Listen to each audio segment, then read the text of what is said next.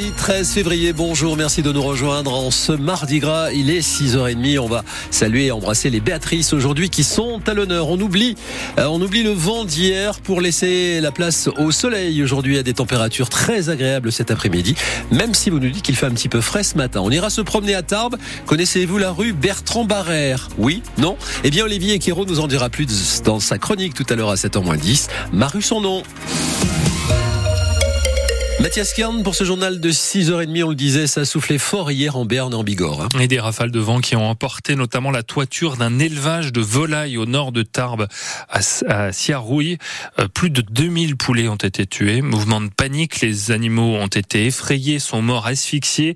Un moment évidemment très dur pour l'éleveur Benoît Béguet. Il est ancien pompier de Paris et il a prévenu les secours dès qu'il a vu la situation. Ce qu'il faut savoir, c'est que les poulets, ils sont très peureux et, euh, ils ont le réflexe de s'agglutiner. D'habitude, ils ont 450 mètres carrés. Euh, là, à cet âge-là, ils sont petits, donc ils sortaient pas encore. Et là, ils étaient sur euh, regroupés sur, on va dire, 5 mètres carrés.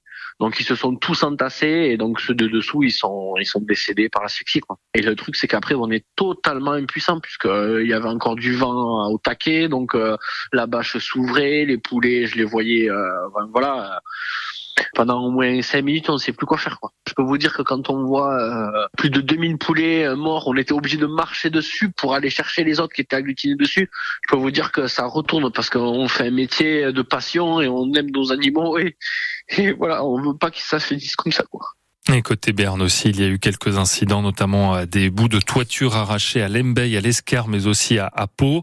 Les pompiers qui ont reçu en tout 200 appels dans les Pyrénées-Atlantiques à cause de ces intempéries. Ils sont intervenus 40 fois euh, dans le département. La circulation des trains aussi a été interrompue dans l'après-midi, notamment entre Dax et Pau à cause de branches tombées sur la voie. Météo France qui a enregistré d'ailleurs des rafales de vent jusqu'à 113 km heure sur la côte à Cap-Breton ou à, ou à Biarritz, 105 km heure enregistré hier après-midi à, Pau. Les parlementaires travaillent en ce moment à la création d'un nouveau délit, l'homicide routier. Oui, ça a été voté par les députés à l'Assemblée nationale et maintenant c'est en débat au Sénat un texte transpartisan qui ne devrait pas changer les peines encourues, mais qui changera donc la façon d'appeler euh, de l'intituler donc homicide routier, c'est nouveau plutôt que homicide involontaire. La violence routière, il en sera question avec notre invité tout à l'heure à 8h15, Romain, qui a été condamné justement à Pau après un accident en 2019.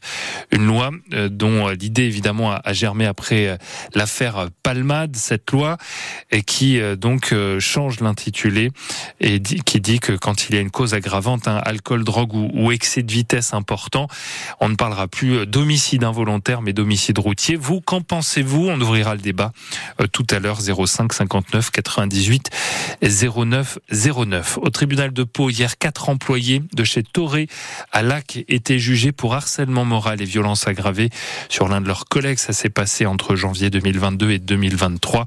Avant que la victime ne porte plainte, la décision du tribunal sera rendue le 11 avril prochain. Deux hommes condamnés pour une affaire de trafic de stupéfiants à Pau, à Ouse-des-Bois. C'était un autre procès hier après-midi. L'un à 64 ans jouait le rôle d'une nourrice, hein, c'est-à-dire qu'il conservait la drogue. L'autre de 19 ans étaient revendeurs en bas des tours dans la cité. Ils ont été contrôlés et arrêtés jeudi dernier dans le cadre de cette opération Place Net sur laquelle les autorités ont, beaucoup communiqué. Dans la même lignée, le tribunal de Pau les a condamnés, les a sanctionnés dans sa lutte contre les trafics de stupéfiants, Mario Aquilina. Le jeune de 19 ans, qui revendait le cannabis en bas d'une tour douce des bois, a expliqué qu'il avait besoin de se faire de l'argent rapidement. Aux enquêteurs, il dit qu'il vend entre 1000 et 1500 euros par jour et ça lui rapporte chaque jour jusqu'à 100 euros et un peu de drogue pour sa consommation perso.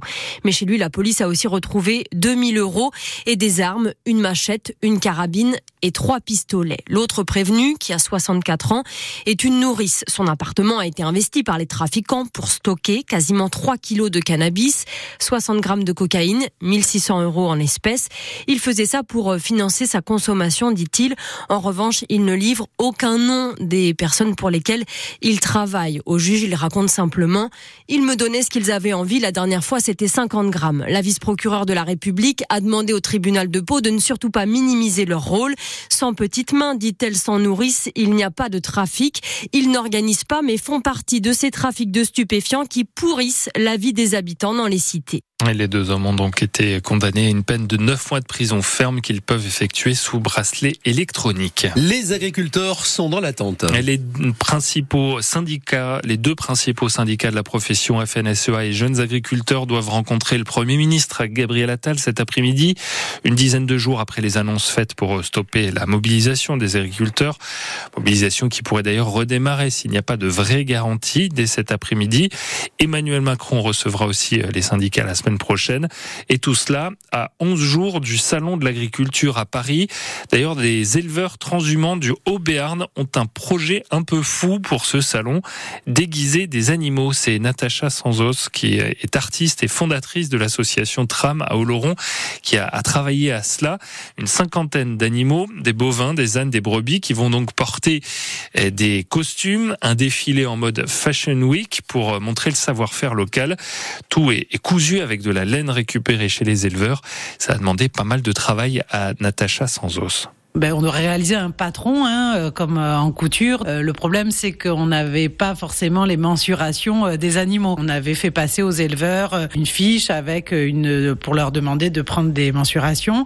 Euh, bon, on n'a pas eu forcément trop de retours, donc on est parti sur aussi des costumes un peu réglables. Par exemple, la tenue pied de poule. On est parti sur une sorte de couverture qui mélange du sky rouge et du tissu à motif. Et après, on a fait des jambières, voilà, en sky avec un petit bord de, fourrure. On sait qu'il y aura plein euh, d'aléas. On a même vu là pour les essayages avec l'âne. Hein, euh, c'est pas évident. Il faut coopérer. L'âne, il avait un peu peur du bruit du scratch, donc il a fallu l'habituer au son du scratch. en circuit court. En fait, on a énormément de ressources. C'est ce qu'on cherche nous euh, à montrer à travers ce projet aussi. Des propos recueillis par Fanny Narvart. Le, camion avec tous les costumes doit partir cet après-midi à Paris pour le début donc du salon de l'agriculture le 24 février prochain. Dans l'écho d'ici, tout à l'heure à 7h15, on ira à Augeux-les-Bains où le restaurant chez Carré, véritable institution, est à vendre.